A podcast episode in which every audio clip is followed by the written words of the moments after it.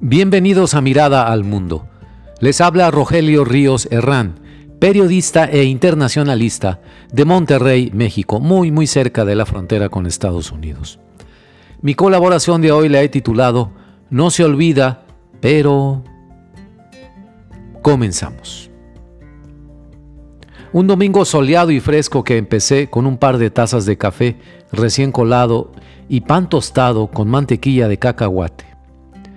Mientras el resto de la familia dormía, me puse a revisar las noticias, columnas y cosas interesantes que se publican los domingos.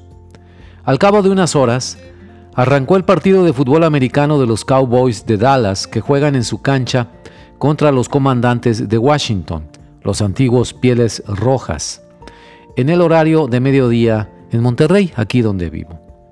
Al fin, recuerdo que hoy al momento de hacer esta colaboración es 2 de octubre, el aniversario 54 de la trágica noche de Tlatelolco en la Ciudad de México. 2 de octubre no se olvida, es el famoso grito de guerra en todas las marchas posteriores a la infame matanza de estudiantes en aquel 1968 por parte de fuerzas militares y paramilitares auspiciadas por el gobierno nacional, entonces a cargo del presidente Gustavo Díaz Ordaz. El tiempo cobra, sin embargo, su implacable cuota. No se olvida, es cierto, pero ya casi no se recuerda este aniversario en las generaciones de jóvenes que solamente han leído sobre el suceso, que nunca lo vivieron.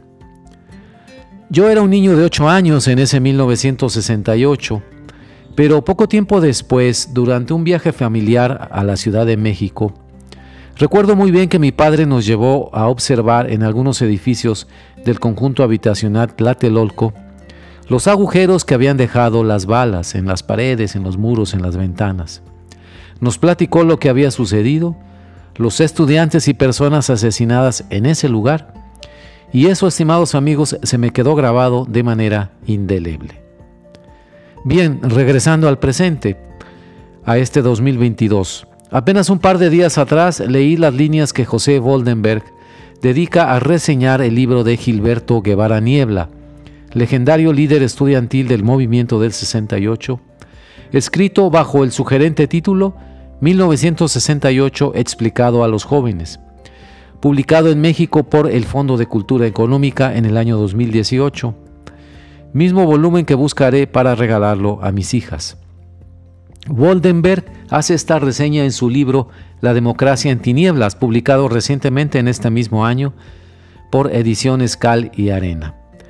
Y nos advierte que se trata de una descripción puntual, clara, pedagógica. Narra la historia subrayando los principales hechos, declaraciones, tomas de posición. Pero es además, agrega Woldenberg, una composición que se acompaña de un, de un aura perdón, analítica y de un intento de explicación comprensivo, fruto de años, décadas de darle vueltas al asunto. Hasta aquí la cita textual. Con el afán de mantener viva la memoria del suceso del 2 de octubre, a más de medio siglo de sucedido, les comparto un par de fragmentos de la reseña del libro de Guevara Niebla. Estas son eh, citas textuales de lo que ha reseñado José Waldenberg. Número 1. En efecto, bien puede hablarse de un antes y un después del 68, dice el maestro Waldenberg. La generación de estudiantes que en buena medida era la beneficiaria del llamado milagro mexicano, se alzó contra un régimen vertical, autoritario e insensible a los nuevos vientos que recorrían a un país modernizado unos jóvenes que querían ser contemporáneos del mundo, ejercer sus derechos políticos, trazarse nuevos horizontes, pensar al país fuera de los cánones del oficialismo. Se toparon con unos usos y costumbres impermeables a la disidencia, aceitados para obedecer y para concurrir a la unidad nacional en torno al presidente de la República, padre de la nación que se convirtió en un tutor energúmeno. Punto número 2. Guevara, nos dice Woldenberg, realiza un certero y justo reconocimiento al rector de la UNAM, la Universidad Nacional Autónoma de México, el señor Javier Barros Sierra.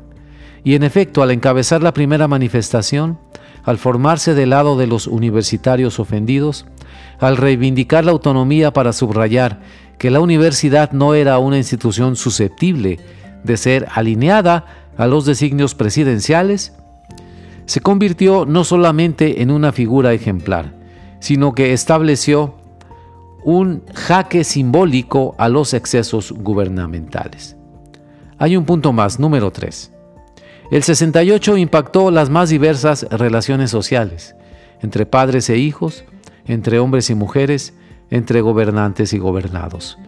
Fue disparador de un potente cambio cultural. Su espíritu contagió a muchos. Bueno, hasta aquí la cita textual de Woldenberg. Continuamos. La reseña del señor Woldenberg del libro de Guevara Niebla abarca otros puntos muy interesantes. Por ejemplo, las diferencias y fricciones al interior del movimiento estudiantil.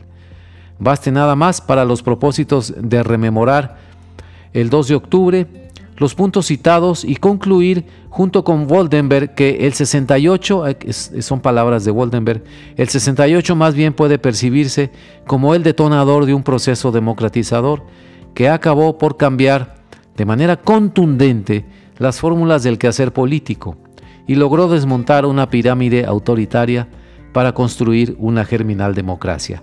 Hasta aquí la cita textual. Y yo agrego, sí, de ese tamaño es la importancia de la noche de Tlatelolco. Al 2 de octubre no lo olvidemos, amigos. Van 54 años y contando.